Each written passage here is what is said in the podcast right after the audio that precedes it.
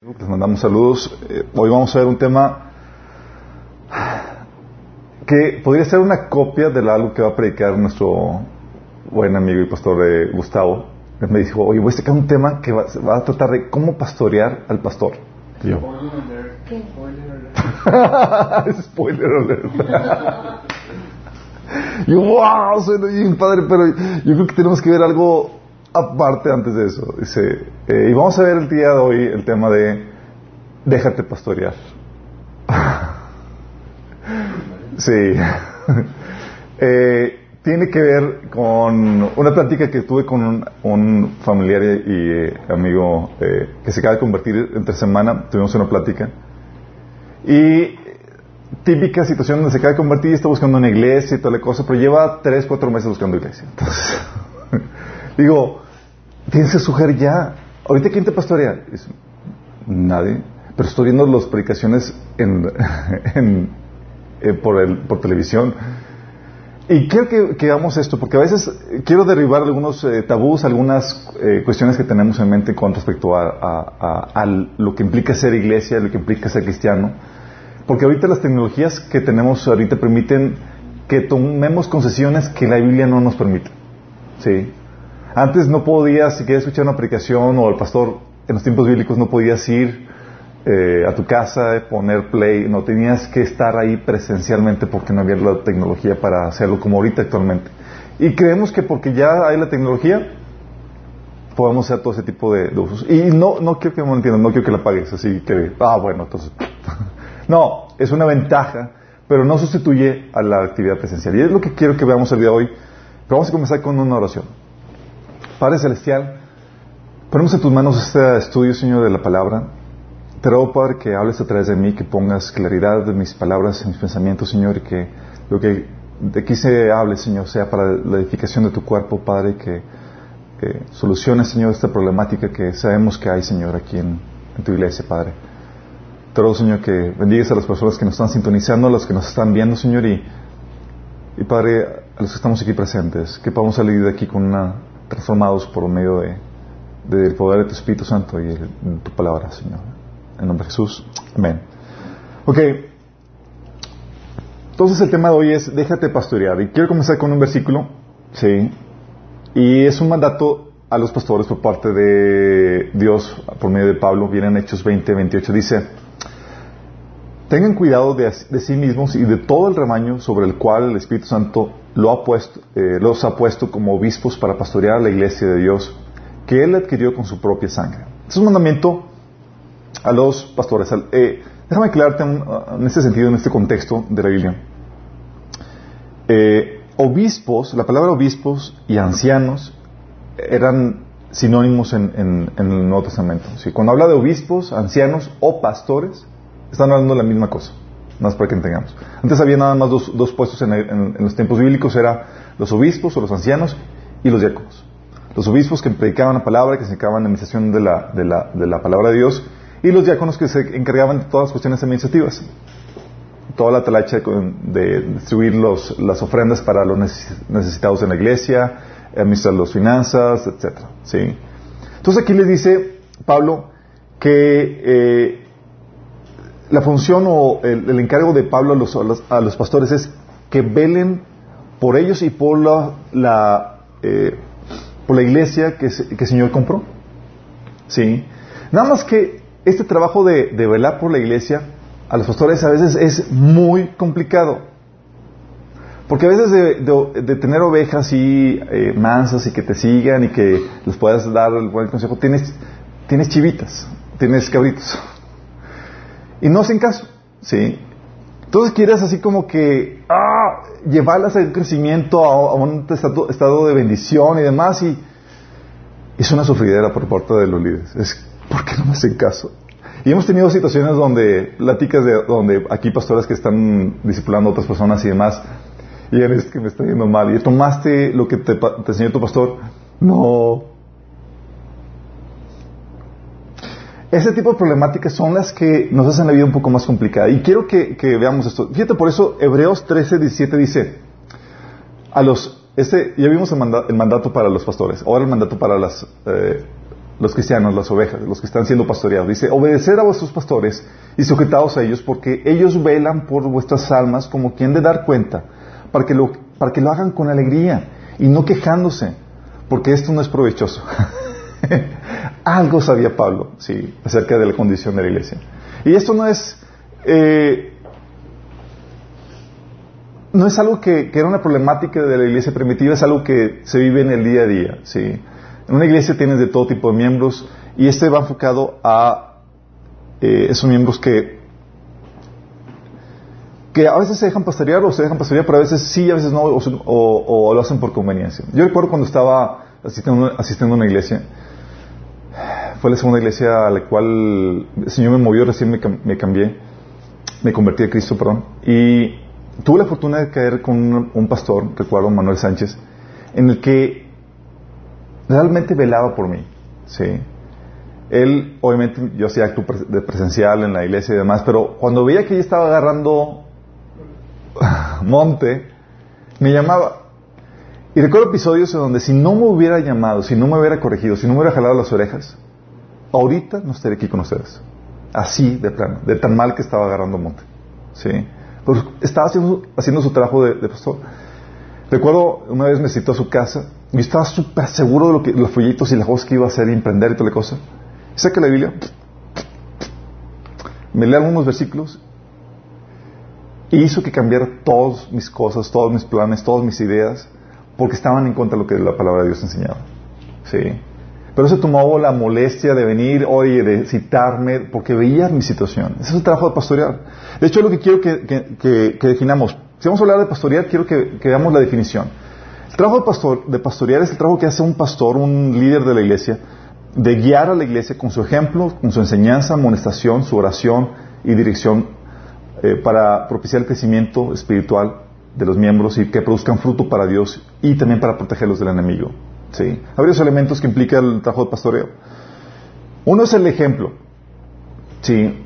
Dice eh, la Biblia que el trabajo de líder no solamente es darte una enseñanza, sino ponerse él como modelo. Si hay algo hoy en día que faltan son modelos a seguir. Si no hay modelos, te hablan, cualquier persona te habla mucho de teoría, pero no, no la encarnan hoy en día. Y el trabajo del pastor no solamente es darte teoría, es decirte cómo se vive la teoría para que puedas seguir su ejemplo a seguir. ¿sí? Te pone, el pastor se pone como modelo, como estándar, como ejemplo a seguir. Por eso, un requisito de los pastores, en primera eh, de Timoteo 3.2, ¿saben cuál requisito es? Es que sea irreprensible. Que puedas tú verlo y decirle, ok, ah, sí se vive la vida cristiana. Sí. Fíjate que dice Hechos 20:35 dice, con mi ejemplo les he mostrado que es preciso trabajar duro para ayudar a los necesitados. Aquí está diciendo Pablo a la iglesia, eh, con mi ejemplo. Porque una cosa es hablar con palabras, pero a veces eh, tus acciones, tu estilo de vida grita más que, que, las palabras. Y aquí Pablo sabía que una predicación efectiva no solamente llevan palabras o teorías, sino que se vive en el ejemplo. Sí. A tal punto dice 1 Corintios 11.1, dice Pablo, imítenme a mí como yo imito a Cristo. Wow, qué palabras. ¿Tú podrías decir eso? Bueno, si yo no te puse como pastor, tienes que decirlo. si no, cambia o renuncia. Sí, pero es parte de. Segundo Tesalonicenses 3.9 eh, Pablo abordando una, problemática. Esa es como una problemática de personas que, que se le pasaban de holgazanes, no hacían, nada, eh, no hacían nada para Dios ni, nada más, ni, demás.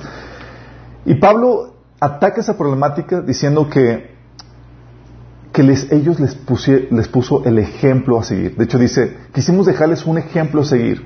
Él hablaba a Pablo de que, oye, yo podía haber vivido de las ofrendas de ustedes, pedirles ofrendas porque es algo que yo tengo derecho, pero no quisimos hacerlo porque quisimos dejarles un ejemplo a seguir para atacar esta problemática que están viviendo. A tal punto llegaba el, trabajo del ejemplo. 1 Timoteo 4:12, el mandato de, Pablo Timoteo, Timoteo, un joven líder de la iglesia, y le dice a Timoteo, le dice a Timoteo, que los creyentes vean en ti un ejemplo a seguir en la manera de hablar, en la conducta, en amor, fe y pureza. ¿Por qué? Porque parte del trabajo del pastoreo no solamente es enseñarte, no es un estudio bíblico nada más, es que veas la vida del pastor, que veas la vida del líder, que veas un modelo a seguir que es factible. Eso implica que conozcas sus luchas, sus dificultades, su, día, su que en el día a día y digas, ah, ok, así es como se debe hacer. ¿Sí? Entonces, es una de las herramientas que, se utiliza para pastorear el ejemplo. La otra herramienta es la enseñanza. De hecho, eh, la enseñanza es, se dice que el, trabajo del pastor, una de las funciones es como la de maestro, ¿sí? Por eso uno de los requisitos en 1 Timoteo 3.2 para los ancianos es que sean aptos para enseñar. Y Tito 1.9 menciona que tiene que ser retenedor de la palabra, fiel tal como ha sido enseñada. O sea, así como se te enseñó, el pastor, el anciano, el obispo, la persona que está discipulando te tiene que, transmitir fielmente la enseñanza así como tú la recibiste de la palabra. Por eso, eh, Pablo en, Hechos 20 menciona a la iglesia, dice, no me eché para atrás a la hora de declarar todo lo que Dios quiere que ustedes sepan. ¡Wow! ¿Se imaginan? Todo lo que Dios quiere que ustedes sepan. ¿Sabes tú que hay cosas que Dios quiere que sepas? Uh, es en serio. Sí, por eso la carga de un pastor es aprende, enseña. Y van a estar moliendo de ti. ¿Escuchaste? ¿Ya aprendiste? ¿Ya tomaste? Y no es porque queramos fregar la vida de ustedes, chicos. No es porque queramos así como que fastidiarlos. Es porque tenemos una convicción de que Dios quiere que sepas cosas de las cuales va a depender tu éxito o no en tu camino cristiano. Sí. Segunda Timoteo 4 del 1 al 2 dice, te pido encarecidamente, predica la palabra de Dios. Eso le decía Pablo a Timoteo, un joven pastor. Sí. Y la encomienda es, predica la palabra, enséñala. Hebreos 5.12 dice, eh, este, este, líder de la iglesia le escribe a los hebreos y llega a su, veredicto en cuanto a la condición espiritual de los hebreos y les dice, necesitan que alguien vuelva a enseñarles las verdades más elementales de la palabra de Dios. Dices, oh, órale. ¿Por qué? Porque una carga que tiene el pastor es, te ve y dices, ¿cómo estás? Uh, ok, necesitas tomar esto, eh, aprender esto y esto. Y si ve que ya tomaste a veces algún, alguna temática y aprendiste algunas cosas, pero no lo estás viviendo, es que necesitas volver a tomarlo. Sí. Por eso en las pláticas que hemos tenido con, con algunos de aquí, vemos así que, que empiezan a platicar y, cosas que ya habían puesto en, práctica en la, hora de la comida que platicamos diferentes temas sale la, problemática de que ups una herida y no y sale en la plática que no la ha lidiado y ya tomó el taller de sanidad emocional. Y decimos es que necesitas volver a aprender eso porque no lo estás poniendo en práctica sí hay una carga por parte del profesor de que enseñarte. Sí tiene la función de maestro. Y la otra función, la otra herramienta que tiene uno como pastor eh, es la de amonestar. Esa es la parte no bonita, sí.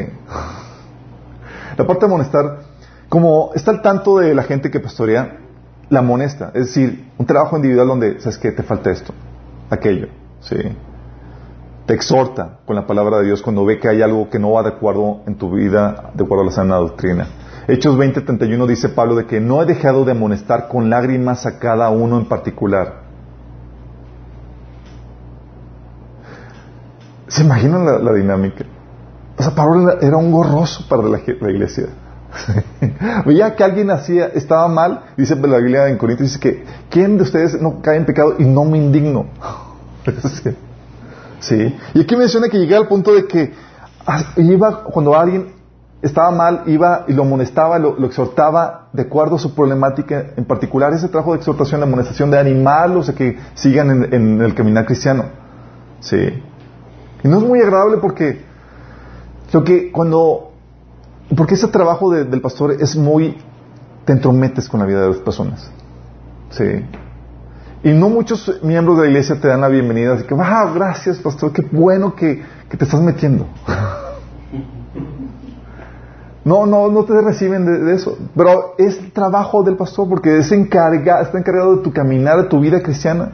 Es, oye, por favor, corrige esto. O te manda a llamar. A mí, me, como les comenté al inicio, me mandaron a llamar. Yo no pedí que eh, una, una, audiencia que me pasó para explicarle las cosas que yo iba a hacer. Él vio que estaba ya agarrando un monte, me dice, ven para acá, chiquito, vamos a amonestarte con la palabra, para encauzarte como debe ser. Dice Tito 1.9 que eh, una de las funciones del pastor es que también pueda exhortar con sana enseñanza y convencer a los que contradicen la palabra de Dios. Imagínate, trabajo del pastor. Esta es la parte sucia del trabajo del pastor. Ah. Segundo Timoteo 4.2 dice, le dice Pablo a Timoteo, redarguye, reprende, exhorta con toda paciencia y doctrina. Sí. Eso va a implicar que el pastor te va a venir y te va a jalar las orejas de vez en cuando. Te va a reprender, te va a exhortar, se va a entrometer contigo. Te dice, hermano, ven ¿qué, estás haciendo? Sí. Va a haber cuentas de, de, tu caminar cristiano porque Él está encargado de velar por tu crecimiento y por tu caminar cristiano. La otra función que es la que casi nadie ve es la de orar. Sí. El pastor lo que hace es que también dobla rodillas por la gente que, por la que Dios les, le ha puesto a su cargo. Dice 1 Timoteo 2.1, en primer lugar te ruego que ores por todos los seres humanos. Pídele a Dios que los ayude, intercede en su favor y da gracias por ellos. Romanos 1.9 dice, Pablo hablando de, acerca de la iglesia, dice, día y, noche, día y noche hago mención de ustedes y sus necesidades delante de Dios. ¿Te imaginas? Primero de Tesalonicenses 1.2 dice, siempre damos gracias a Dios por ustedes y continuamente los tenemos presentes en nuestras oraciones. Era Pablo, eh, Tesalonicenses fue una iglesia que se convirtió muy joven en el sentido de que Pablo nada más estuvo ahí un corto tiempo, dicen algunos que estuvo ahí nada más tres fines de semana, imagínense. Y Pablo, obviamente, como todavía encargado de la, iglesia, lo que hacía era doblaba rodilla y se ponía a interceder por ellos, porque es parte de la función de los pastores. Sabemos que nuestro trabajo, si no va a estar respaldado por Dios, si Dios no interviene en ellos, por ustedes, no va a funcionar. Se requiere la ayuda sobrenatural de Dios para que esto pueda funcionar. Por eso doblamos rodillas, oramos por ustedes y vemos situaciones y antes de amonestarlos, que es la parte sucia del trabajo pastoral, es dejamos que el Señor, así como que trabaja primero, Señor. Sí, ahórrame la, chamba. Luego vemos que algunos ya empiezan a, a encauzarse y gracias, Señor. Porque no es agradable llevar y confrontarte, oye, hermano, ¿qué onda con esto? Sí. Y la otra es la dirección, que es todo lo que implica con marcar la dirección para la iglesia en, cuestión de los programas, las reuniones, las reglas, a quiénes van a hacer la reunión, qué temática vamos a ver, eh, qué días, en qué lugares, todo lo que te implica eso es parte también de eso. Dice 1 Timoteo 3, del 4 al 5, que el pastor, el líder, dice, debe dirigir bien a su propia familia y que sus hijos lo respeten y lo obedezcan. Pues si un hombre no puede dirigir a su propia casa, ¿cómo puede cuidar de la iglesia de Dios? Trabajo de dirección. Y dice, ¿sabes qué? Que, que muestre que sabe dirigir su casa para que sea apto para dirigir a la iglesia. Hebreos 13, 17 dice, obedeced a vuestros pastores y sujetados a ellos porque ellos vuelan por vuestras almas, almas, como quienes han de dar cuenta, para que lo hagan con alegría y no quejándose porque esto no es provechoso. Ok, esas son las herramientas del pastor. Si están haciendo esto contigo, te están pastoreando. Sí. Pero el punto es, ¿para qué? ¿Cuál es el propósito? ¿Cuál es el propósito del pastoreo? Uno es llevarte a producir fruto. ellos tienen la responsabilidad de preparar, dice eh, Efesios 4:12, dice, ellos tienen la, responsabilidad de preparar al pueblo de Dios para que lleve a cabo la obra de Dios y edifique la iglesia, es decir, el cuerpo de Cristo. ¿Sabes cuál es uno de los propósitos del pastor? Es llevarte a ti, conducirte a ti, a desarrollarte para que lleves a cabo tu ministerio. ¿Sabes tú que tienes un ministerio? Dios te diseñó para buenas obras de las cuales fue para un tema, pero hay un ministerio en particular para los de dentro de la iglesia que dice para que puedas edificar la iglesia. Porque la idea no es que eh, llegues aquí con nosotros o llegues a la iglesia donde estás yendo y nada más sientes banca. La idea es que sepas cuál es tu función y tu servicio a la familia de Dios y que lo hagas. Y el pastor te lleva y te encamina a ese crecimiento espiritual que te permite esa función. ¿Sí? Segundo Timoteo 3, 17 lo corrobora, dice, a fin de que el hombre de Dios sea perfecto, equipado para toda buena obra. Esa es la idea, de la, esa es la meta, una de las metas del pastor, de que donde quiera que estés, que puedas estar listo para servir a Dios en cualquier circunstancia, contexto en el cual el Señor te ponga. Oye, que fuiste de viaje y demás, que porque estás tan listo, tan preparado, tú ahí donde estuviste, sin preparación, sin planearlo, pudiste ministrar, ayudar gente, eh, causar libertad en ellos, predicar la palabra, lo que sea que el Señor te, te permita hacer ahí. Sí, preparado para toda buena obra. Y la otra es protegerte. Protegerte el pastor. ¿De qué te protege?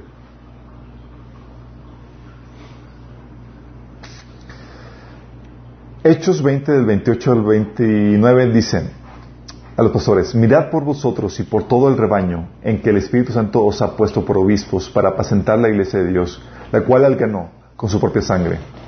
Pues yo sé que después de mi partida entrarán en medio de vosotros lobos rapaces que no perdonarán el rebaño. Wow.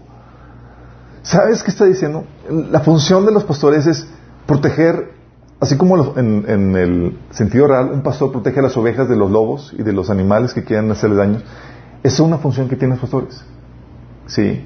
Por eso, cuando ve que empieza a agarrar monte en, otras doctrinas o empiezas a, hacer cosas que no, el pastor se indigna y te lleva y te defiende eh, contra cualquier engaño del enemigo que quiera desviarte de la, de la sana doctrina. 1 Timoteo 4:16 dice, ten cuidado de ti mismo y de la doctrina, persiste en ello, pues haciendo esto te salvarás a ti mismo y a los que te oyeren.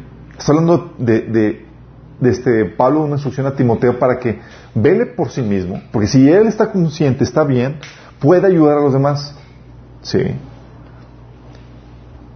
¿Saben?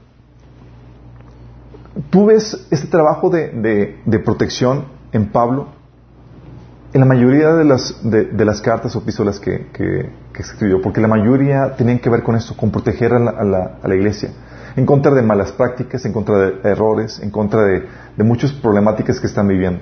Y Pablo se indignaba y escribía las cartas que conocemos, de las cuales forman parte del Nuevo Testamento. Fíjate lo que dice Gálatas 1 del 6 al 7, una de las cartas que Pablo escribió a los, a los de Gálatas porque vio que estaban siendo desviados de la sana doctrina. Dice, estoy horrorizado de que ustedes estén apartándose tan pronto de Dios, quien los llamó a sí mismos por medio de, su, de la amorosa misericordia de Cristo. Están siguiendo un evangelio diferente que aparenta ser la buena noticia, pero no lo es en lo absoluto. Están siendo engañados por los que a propósito distorsionan la verdad acerca de Cristo y comienza a redactar toda la carta para defender el punto. Porque parte de la función que tiene el pastor es protegerte. Sí. Ve que ah, te estás desviando de más, te protege. De hecho, eh, aún ese instinto natural de protección eh, lo tenemos incluso con, con, personas que no son de la iglesia. ¿sí? Con una, una eh, señora cristiana que platicando con mi mamá, digo, con mi, sí, fue con mi mamá, con mi esposo, una, una de las dos. Y dice, no, sí, ya recibí a los testigos de Jehová en mi casa para tener un estudio con ellos y demás, eh, y me van a enseñar algo de la Biblia. ¿Cómo que te van a enseñar algo de la Biblia? Sí, pero tú eres, pero, pero, hay que ser amables y dice la Biblia que hay que ser hospedadores y, y no, no, no. Tuvieron una plática larga y tendida por esa indignación que está sintiendo, no recuerdo si mi mamá o mi hermana, por la situación de lo que estaba escuchando. Se está exponiendo falsa doctrina. ¿Sí? Y el pastor es lo que hace, te protege. Cuando empieza a desviar, te empieza a ayudar con eso. La razón de ser de todo esto, ¿por qué el trabajo de pastor? Es parte de la encomienda de la Gran Comisión. Mateo 28, del 19 al 20 dice, por tanto, id y hacer discípulos a todas las naciones, bautizándolos en el nombre del Padre, del Hijo y del Espíritu Santo, enseñándoles que guarden todas las cosas que os he mandado. Este es el fundamento del trabajo pastoral. Trabajo del pastor es trabajo de discipulado, de enseñanza, de ayudarte a crecer espiritualmente. ¿Sí? Y es un trabajo que es realizado por los, como habíamos comentado, los ancianos, los obispos, los pastores. Y déjame aclararte esta, esta cuestión. Ese trabajo era realizado por ellos en casas. Era lo que actualmente podrían llamar lo que, eh, lo que sería líderes de casas.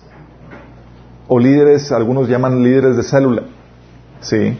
La problemática con, los líderes de célula es que se le enseña a no tomar responsabilidad por las ovejas a las cuales se les está enseñando. Y la Biblia menciona que antes se congregaban en las casas. Y lo que hacía, por eso Pablo decía, ¿alguien quiere ser anciano? Sí. Buena obra desea. ¿Por qué? Porque cada vez que no caben en una casa es necesario poner otro anciano a cargo de ese de esa, eh, grupo de clientes que se congregaban en la nueva casa donde se iba a abrir. Se necesitaban responsables. Gente que tomara la responsabilidad de velar por ellos en las casas. Sí. ¿Por qué es importante el pastoreo, chicos?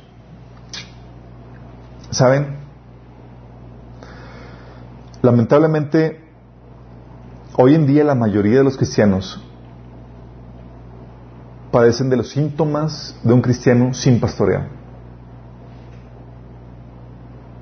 La mayoría de los cristianos, sí, me atrevo a decir que la mayoría de los cristianos. Venimos de una generación no pastoreada, no discipulada, pero yo tengo pastor, voy a una iglesia. El hecho de que vayas a una iglesia no significa que no que seas pastoreado. Tienes que tener esto muy claro. Síntomas de una persona que no pastorea. Sí. Cuando una persona está teniendo algún síntoma de falta de pastoreo es que se muestra porque te mantienes como un bebé espiritual que necesita ser alimentado o, criado. Sí, segundo Pedro, 1 Pedro 2, 2 menciona, habla de que andelemos como niños recién nacidos la ley espiritual no, adulterada para que por medio, por medio de ella crezcamos para salvación. Un bebé espiritual se mantiene, eh, se mantiene estancado en su crecimiento y es un síntoma de falta de pastoreo. Porque el pastor te va a inquietar y te va a hacer la vida incómoda. ¿O te va a hacer que te cambies de iglesia? ¿O crezcas ahí donde estás plantado? Sí. Hebreos 5.12, el autor de Hebreos le hace un reclamo a los miembros de Hebreos porque no había crecimiento espiritual. Y eso es lo que hace el pastor. Cuando no, cuando tú te mantienes un crecimiento estancado espiritualmente es una señal de que seguramente no estás siendo pastoreado. La otra señal es que no hay fruto. Sí. Porque el pastor te lleva a un crecimiento, a una madurez espiritual para que haya fruto del Espíritu Santo y para que haya servicio por parte, de, ti. Primera de Corintios 3, 1, 3 habla de Pablo como reclama la inmadurez de, los, eh, de los cristianos de Corintio. Había pleitos, envidias, disensiones entre ellos. Y Pablo corrige eso. Cuando no hay un pastor, se mantiene la carnalidad y la inmadurez y la falta de fruto de forma constante. No hay nadie que ponga un cambio o alguna solución al respecto. Es una falta de, un fruto de, la falta de pastoreo. También eh, lo que conduce a la falta de pastoreo es que eventualmente abortes la fe. Sí. Porque empieza a distorsionarse la fe por la falta de enseñanza, la falta de pastoreo, y llega al punto donde le puedas abortar. ¿Se puede abortar la fe? Se puede abortar la fe. Puedes claudicar, dejar de ser cristiano. Puedes desviarte y creer que eres cristiano, pero estás creyendo en alguna otra doctrina que nada que ver con la Biblia, por la falta de pastoreo. Y la otra síntoma de la falta de pastoreo es que sufres y te va mal en la vida. Vives en derrota, presa del enemigo por la ignorancia y las malas decisiones. Esa sintomatología de que te va mal, no estás viviendo en victoria, a pesar de cualquiera que sea la circunstancia que estás viviendo, estás viviendo en derrota, eres presa del, enemigo por tu ignorancia y tus malas decisiones, es una problemática por la falta de pastoreo. ¿Sabes? Mateo 9:36 menciona que eh, Jesús vio las multitudes y tuvo compasión de ellas porque estaban desamparadas como ovejas que no tienen pastor. Qué heavy, ¿no? Ve, las multitudes estaban agobiadas, dice, desamparadas como ovejas sin pastor. Cuando hay en el cristiano ese agobio, esa problemática de que está ahogándose en sus problemas, de que eh, su familia no está bien, de que en el trabajo, de que demás, es una señal de que no está siendo pastoreado. Juan 10.10 10 menciona que el enemigo vino a robar, matar y destruir. El enemigo viene a tu vida y destruye cualquier, las diferentes áreas de, la vida eh, en, las cuales tú les dejes. Y es típicamente porque no está siendo pastoreado, no está siendo enseñado, no está siendo discipulado en esa área. Proverbios 1 de 24-32 habla de cómo eh, cuando una persona rechaza el conocimiento, la sabiduría, vive las consecuencias de sus malas decisiones en su vida. Y Juan 8 del 31 al 32 menciona Jesús de que si te mantienes fiel a sus enseñanzas, serás realmente su discípulo. Conocerás la verdad y la verdad te hará libre. Hay un grado de libertad, como ya hemos comentado antes, que solamente se experimenta cuando estás siendo enseñado y discipulado en los mandamientos de Dios. ¿Se acuerdan la, famosa eh, parábola de el hombre prudente el hombre insensato que, construyó la casa sobre eh, uno sobre la roca y otro sobre la arena? Está ahí cantitos de eso cuando fuiste a escuela dominical o al campo de verano te enseñaron eso, el hombre prudente y cantaba la, la rola y todo eso. Bueno, habla de esto. Habla de esto. Una persona no pastoreada es el que construye la casa sobre la arena. Es decir, no aplica los principios de Dios en su vida, en su familia, en su trabajo. Y no hay nadie que esté ahí hostigándolo para que los aplique. ¿Y qué pasa? La tormenta viene al bueno y al malo. Y un síntoma de falta de pastoreo es que tu vida se destruye. Yo he tenido pláticas por teléfono, sí, con amigos, con cristianos que les digo, oye, hermano, por favor, toma el taller, eh, el tema de la temática del taller de sanidad emocional. Lo necesitas, lo vas a requerir. Sí. No vienen a, nuestra iglesia, no, están, haciendo pastoreos ni siquiera en la iglesia donde están, no ven qué problemáticas, qué necesidades tienen en su caminar eh, cristiano. Al paso del tiempo, topas que la persona está hundida en depresión, está hundida en problemáticas, ¿sí? le digo, ¿qué pasó? Porque es que Dios ya me abandonó, no, no, eh, no quiere resolverme esto, bla, bla, ¿ya tomaste esto? No. ¿Y tu pastor? Pues no me estoy congregando, ya.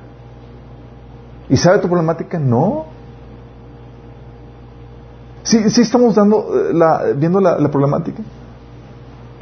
Y problemáticas de ese tipo, oye, estamos ahorita, eh, llega una, unos uh, buenos amigos que se congregaban en, otra, en otra iglesia y dicen, oye, Alberto, necesitamos que, que, nos ayudes con esta problemática. Se han tenido problemas en su relación eh, de matrimonio. Graves problemas en su relación de matrimonio. ¿Sí? Le estaba yendo mal.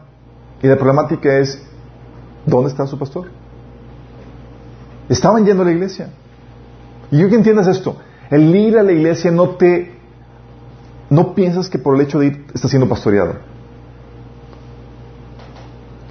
Tuvimos que tomarlos y ver las, necesidades que tiene. Y recuerdo cuando estamos en la plática en la mesa y estamos ahí eh, platicando con ellos y les digo, bueno, ya reconocieron que está mal y se arrepintieron, ¿qué van a hacer al respecto? No, pues vamos a, vamos a orar más para que ya no caigamos en esta problemática. No, no, no, no. Tuvimos que entrar a resolver o a suplir algunas necesidades que tenían ellos por su falta de conocimiento. Y tienes que saber esta herramienta, esta, y esta, y esta, y esta herramienta para que sepas cómo vencer tu matrimonio. Y esta es el plan de acción. Lo quieren, nuestra tutela van a ser pastoreados. Esa es la dinámica que toma o que hace un pastor. ¿Sí? Y eso quiere que entiendas esto. La Biblia establece incluso aún cómo se lleva a cabo el trabajo del pastor, de pastoreo. ¿Sabes cómo se lleva a cabo? Hay ciertas condiciones para que se dé el pastoreo. Por eso digo que, la mayoría de los cristianos sufren por la falta de pastoreo aunque vayan a la iglesia. Las condiciones para que se dé el pastoreo es que uno tiene que haber una relación personal con el pastor. Sí. Tiene que haber una relación personal. Imagínate, si un pastor una de las herramientas que tiene es el modelar con el ejemplo. y no conoces al pastor. Sus luchas, sus problemáticas o cómo vive en el día a día,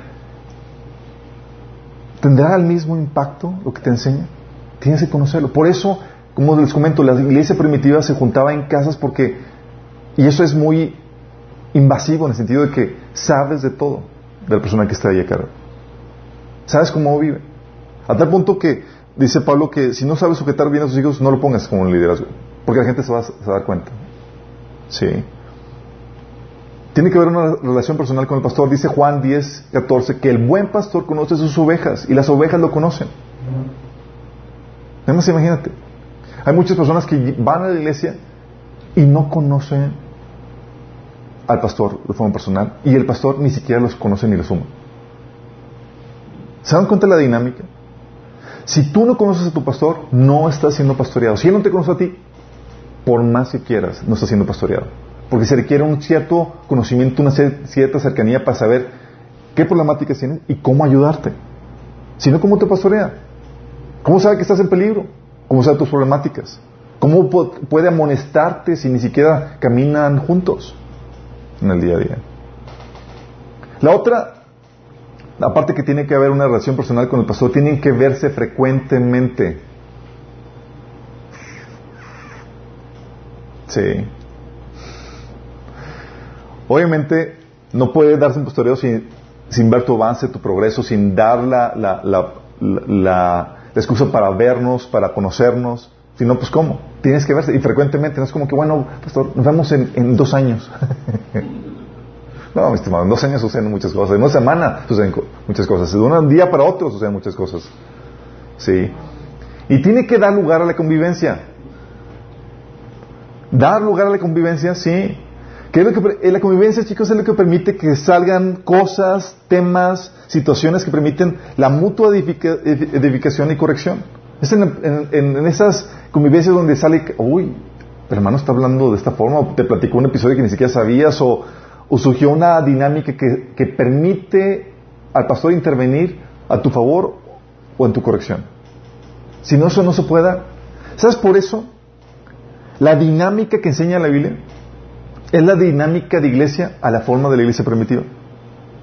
Fíjate lo que dice en Hechos 2.42. Dice, todos los creyentes se dedicaban a la, enseñanza de los apóstoles, a la comunión fraternal, a participar juntos en las comidas entre ellas la cena del Señor y la oración. Fíjate, va de nuevo. ¿Cómo, ¿Cómo se llevaba a cabo el trabajo pastoreado en la iglesia primitiva? Todos los creyentes se dedicaban a la enseñanza de los apóstoles, a la comunión fraternal, a la participación juntos, a participar juntos en las comidas, entre ellas la cena del Señor y a la oración. Luego más adelante en el versículo 46 del capítulo 2 dice, adoraban juntos en el templo cada día se reunían en casas para la cena del Señor y compartían sus comidas con gran gozo y generosidad, todo el tiempo alabando a Dios y disfrutando de la buena voluntad de toda la gente. Si nos damos cuenta de la dinámica, ¿qué dice aquí? Primero se congregaban en casas, en familia. Tú no puedes llegar a una casa y ser un desconocido. Si llega alguien y dice como, ¿y quién eres? quién te invitó, cómo te llamas, sí, no puedes pasar desapercibido. Una iglesia grande de auditorio y entras y sales y nadie puedes pasar desapercibido por completamente, nadie te fuma. Entonces aquí había, se congregaban en casas, había familia, había enseñanza, se reunían para aprender, había alabanza, alababan juntos y había comida, quien dice amén. comida, que es la convivencia, el convivir. ¿sí? La práctica, en la comida ahí estás participando de otra actividad que es el acto de comer. De hecho, por eso Jesús dice, estoy a la puerta y toco. Si alguien abre la puerta, yo cenaré con él y él conmigo. No es que Jesús esté teniendo hambre, quiere convivir contigo. Quiere tener una excusa de, de, una convivencia para que surjan cosas y para tener esa intimidad. Bueno, por algo en la Biblia, en las reuniones eh, de iglesia, se sentaban y comían, al tal punto que había ciertos abusos. Corintios menciona de abusos como uno se ponía borracho, imagínate. Otro se comía toda la comida y no dejaba a los demás. a esos puntos de abusos. ¿sí? Ahorita no hay ni abusos porque ni hay convivencia en ese sentido. ¿Sí estamos viendo la dinámica? Por eso, esa es la dinámica de la iglesia. Y eso es lo que permite el pastoreo. Sí. Hay mecánicas hoy en día que se salen del diseño, de ese diseño. Por ejemplo, es imposible que se lleve eh, el trabajo del pastoreo en reuniones personales de cada miembro. ¿Te imaginas? Ah, es que tengo que pastorearte. Entonces, eh, vamos a tener una reunión personal contigo eh, y con cada uno. Imagínate. ¿Cuán desgastante sería?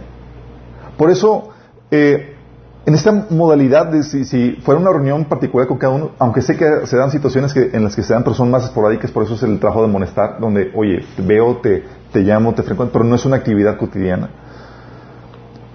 Tener una reunión personal con cada miembro sería inviable. Por eso el pastoreo se lleva a cabo en la congregación, en las reuniones de iglesia, con el resto de la familia espiritual. ¿Por qué? Tus necesidades particulares que se abordan Dice la Biblia que no son necesidades particulares, son, de la, son para todos. Dice la Biblia que eh, las tentaciones que tú enfrentas, en 1 Corintios 10, 13, no son exclusivas de ti, sino que todo el mundo las, experimenta. Por eso la enseñanza que se le puede dar en cuanto a una temática para abordar una problemática que tiene tal hermano en la, en la reunión, que crees? Seguramente tú lo vas a necesitar. Sí. Por eso se matan varios pájaros de un tiro. Por eso la idea no es que eh, se está dando la temática porque abordar una, una problemática que, que algún hermano tiene y tú no viniste porque dices, ah, no, vas a creer eventualmente. Por eso es imposible que se lleve a cabo en reuniones personales con cada miembro, aunque hay lugar para eso en el trabajo de amonestación, pero no son frecuentes. Es imposible también que se lleve a cabo a distancia.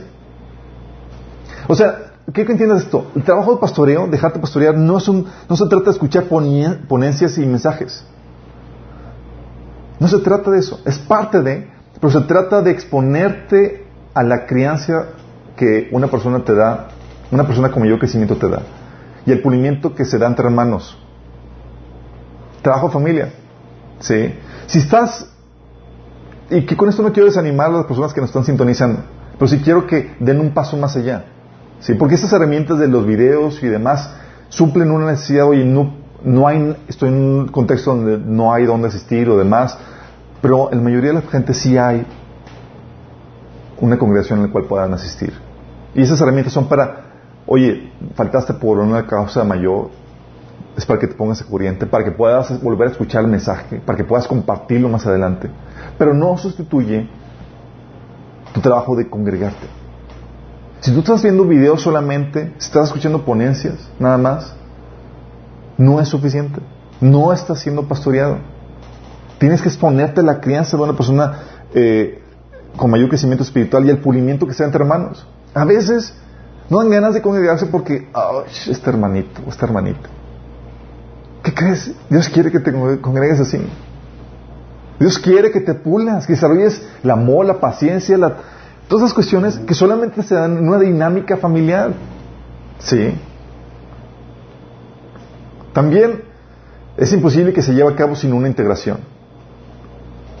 Si llegas y te vas sin más ni más, sin integrarte, sin conocer y ser conocido por el pastor o el resto de la familia, no te estás dejando pastorear.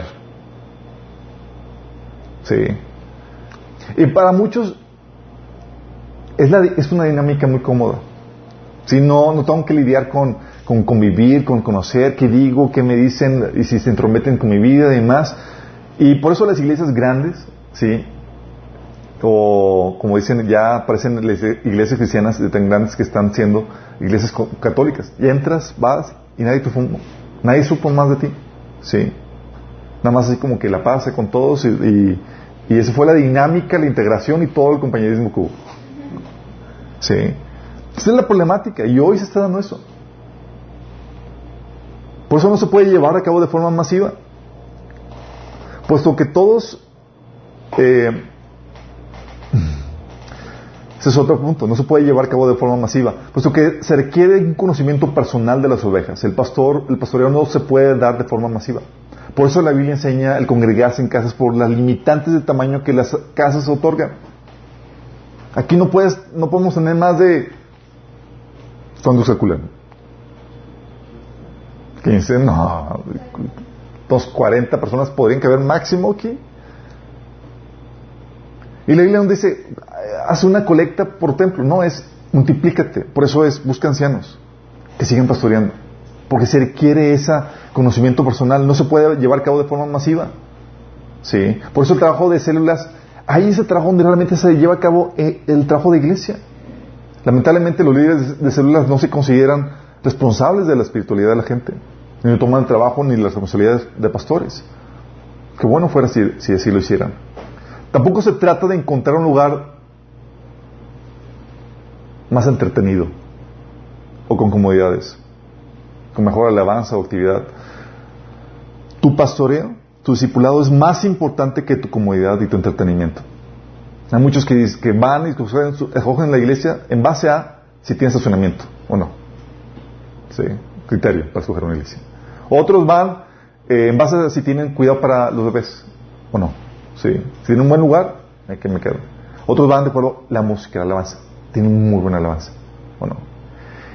Y en sus criterios, ahí, oye, eh, ¿realmente me pastorean? Ni figura. Ni figura. Y luego tenemos una iglesia donde vas y, escoges otras cosas, pero no para el propósito por, el cual deberías ir a la iglesia, que es que seas pastoreado. Entonces esto nos lleva a la problemática.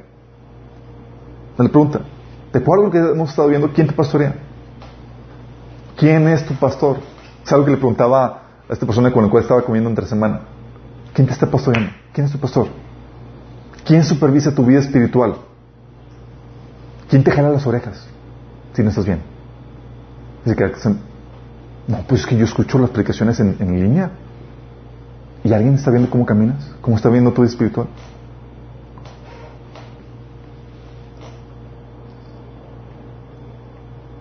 Tú no tienes pastor o no eres pastoreado si el predicador no te conoce o tú no lo conoces a él.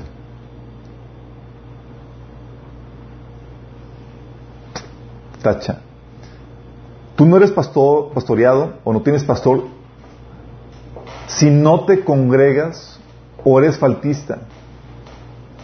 Hay cristianos que van a la iglesia para el año nuevo o para la Navidad.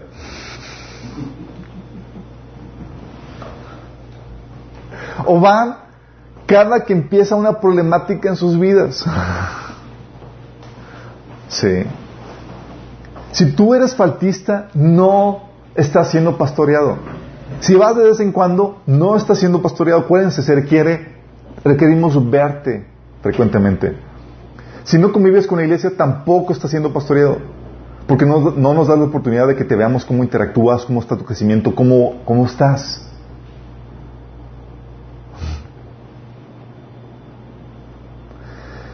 Si no haces caso de sus instrucciones para tu crecimiento espiritual, tampoco estás siendo pastoreado.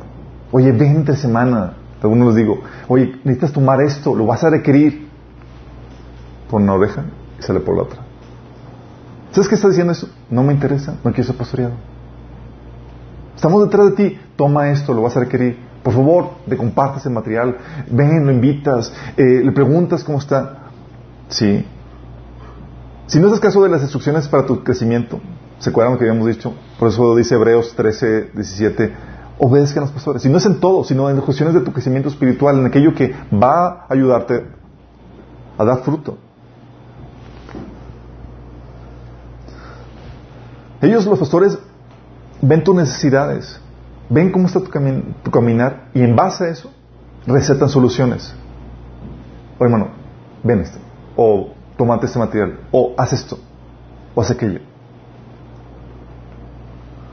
¿Se acuerdan del pasaje de Lucas 6, 46? Dice Jesús indignado porque le sigue un montón de gente. Dicen, Jesús, ¿por qué me llaman Señor, Señor y no hacen lo que yo les digo? Estaba así harto Jesús. Dice, ¿por qué me llaman Señor, Señor? No hacen lo que yo les digo. Pero ¿qué pasa? ¿Por qué le llamas pastor, pastor a la persona si ni siquiera le tomas en cuenta y le haces lo que, lo que sabe que vas a requerir para tu crecimiento? No sería tu pastor. Estas situaciones te exponen a... Y la falta de pastoreo te exponen a que eventualmente te, puedas, te expongas a que te desvíes, a que no produzcas fruto y a que sufras por tu inmadurez y tu falta de sabiduría. Por eso el llamado el día de hoy es, por favor, a los pastores, por parte de los pastores y en nombre de todos los pastores, no nos hagas difícil el trabajo. Por favor. No es fácil verte de topes en la pared y nosotros diciéndote, haz esto, te va a ayudar. Y no lo haces. No es agradable verte sufriendo por tu ignorancia verte exponiéndote al engaño porque no haces lo que te decimos. Haznos fácil el trabajo. Congrégate, no, te, no faltes. Déjanos verte, queremos saber cómo estás. No es porque queremos tener mucha audiencia, es nos interesas. Se ha enseñado, créeme, no es por hobby, no es para entretenerte, sino porque necesitas conocimiento. Es que te instruimos. No porque no tengo nada que hacer, que ah, pues voy a hacer un estudio bíblico. Cabo, pues. No es por eso. Entonces le metemos tiempo, esfuerzo y demás porque es que lo necesitan. Déjate ser enseñado, intégrate. Necesitamos verte interactuar, necesitamos ver tus frutos, necesitamos ver tus deficiencias, necesitamos tu contribución, necesitamos tu ayuda. Sigue su liderazgo para, tu crecimiento. Es en serio, es por tu bien que ponemos gorro para que leas, hagas, vayas, vengas. Es por tu bien. No es porque queremos molerte. Y sin embargo, hay gente que a pesar de todo eso no quiere ser pastoreada por todo lo que implica. porque esto implica mucha intromisión. Y es más fácil mi vida, yo la hago como quiera, entonces déjame decirte esto. Si tú conscientemente sabiendo esto, decides no entrar en un proceso de tú estás desviándote de la voluntad de Dios. Porque por algo Dios los instruyó y los puso. No es como que dejo el pastor así como que como figura de adorno dentro de la función del cuerpo de Cristo. Ellos velan por tu, por tu alma. Ellos insisten en ti porque te aman. Sin embargo, sí sé que es más, fácil. Yo me recuerdo muchos periodos en mi vida donde no creí que nadie se metiera conmigo. ¿Qué hacías? Buscabas una iglesia donde podías llegar y salir sin que nadie te viera nada. Ya cumplí, ya cumplí, ya fui. No, no has cumplido. No se trata de ir a la iglesia, se trata de ser iglesia. Sí. Es muy fácil en la comodidad de tu casa estar viendo algunos videos sin interacción, sin tener que soportar al hermanito o la hermanita que está ahí, sin que te critiquen o que si te pidan cuentas, de qué onda contigo o qué onda con esto o aquello. Es muy fácil, desde tu casa. Escuché, ya me ya tengo más conocimiento y tengo la cabeza así como torteca. Pero no hay un cambio. No se trata de llenar tu cabeza de conocimiento. Se trata de que seas iglesia. Por eso el llamado hoy es, evalúa. ¿Estás siendo pastoreado o no? Si no estás siendo pastoreado por decisión propia, porque eso es lo que es más cómodo para ti, Arrepiéntete. No va a prosperar tu caminar cristiano de esa forma. No vas a prosperar así. Y lo único que va a hacer es que a nosotros tengamos que entrar al quite cuando estés llorando y con todo el incidente catastrófico para ayudarte a rearmar las piezas de aquellas malas decisiones que tomaste por falta de sabiduría, falta de conocimiento, falta de pastoreo. Ahora no es el trabajo. No nos gusta verte desviándote andando mal en tu camino cristiano. Y créeme, hay muchos que conozco que veo y, y más ves porque la Biblia te da un conocimiento maduro y dices, se va a dar de topes contra la pared. Y, y hace lo posible por animarlo, por exhortarlo. Pero no se quieren dejar pastorear. Que tú no seas uno de ellos. Que tú no seas uno de ellos.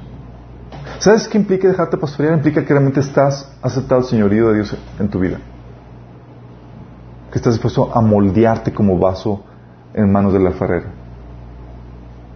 que estás dispuesto a crecer. Si no, esa actitud rebelde para con Dios se va a reflejar para con tus líderes, incluso los líderes de la iglesia.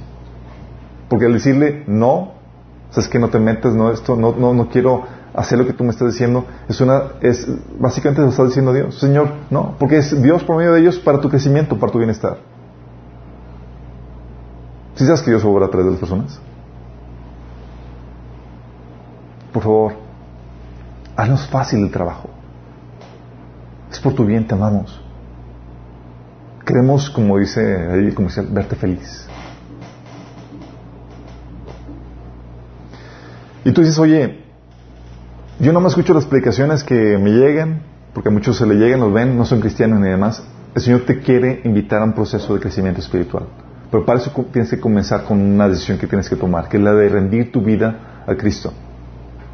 Sí, rendir tu vida, entregarle a Él el señorío de tu vida, la dirección de tu vida. Y creer que Jesús murió por ti en la cruz y que resucitó porque Él murió por ti para pagar el precio que tus pecados merecían, para que tú pudieras tener una vida eterna, el perdón de pecados. Y la vida eterna es, gratis. Y dice la Biblia que si invocas el nombre de Jesús serás salvo. Y lo puedes hacer aquí y ahorita. Si haces esto, entras a, parte de a ser parte de la familia de Dios y te puedes integrar a una iglesia para que puedas crecer y vivir esas obras que Dios preparó de antemano para ti. Tú tienes que tomar este primer paso.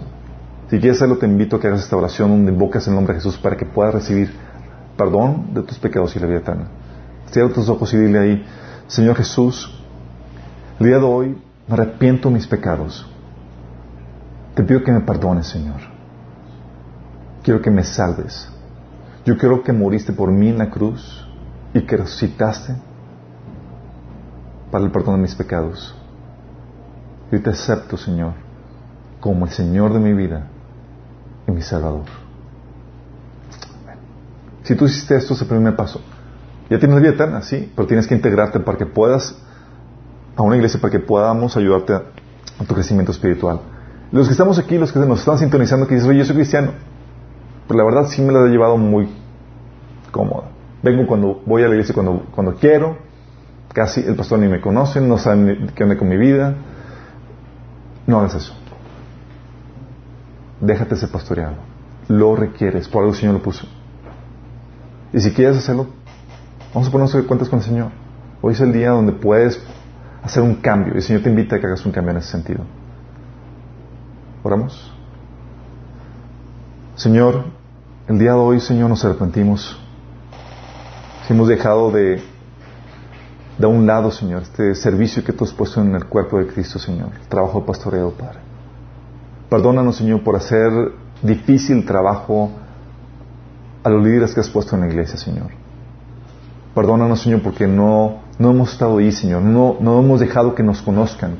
No hemos dejado que sepan cómo está nuestra vida. No nos hemos dejado enseñar.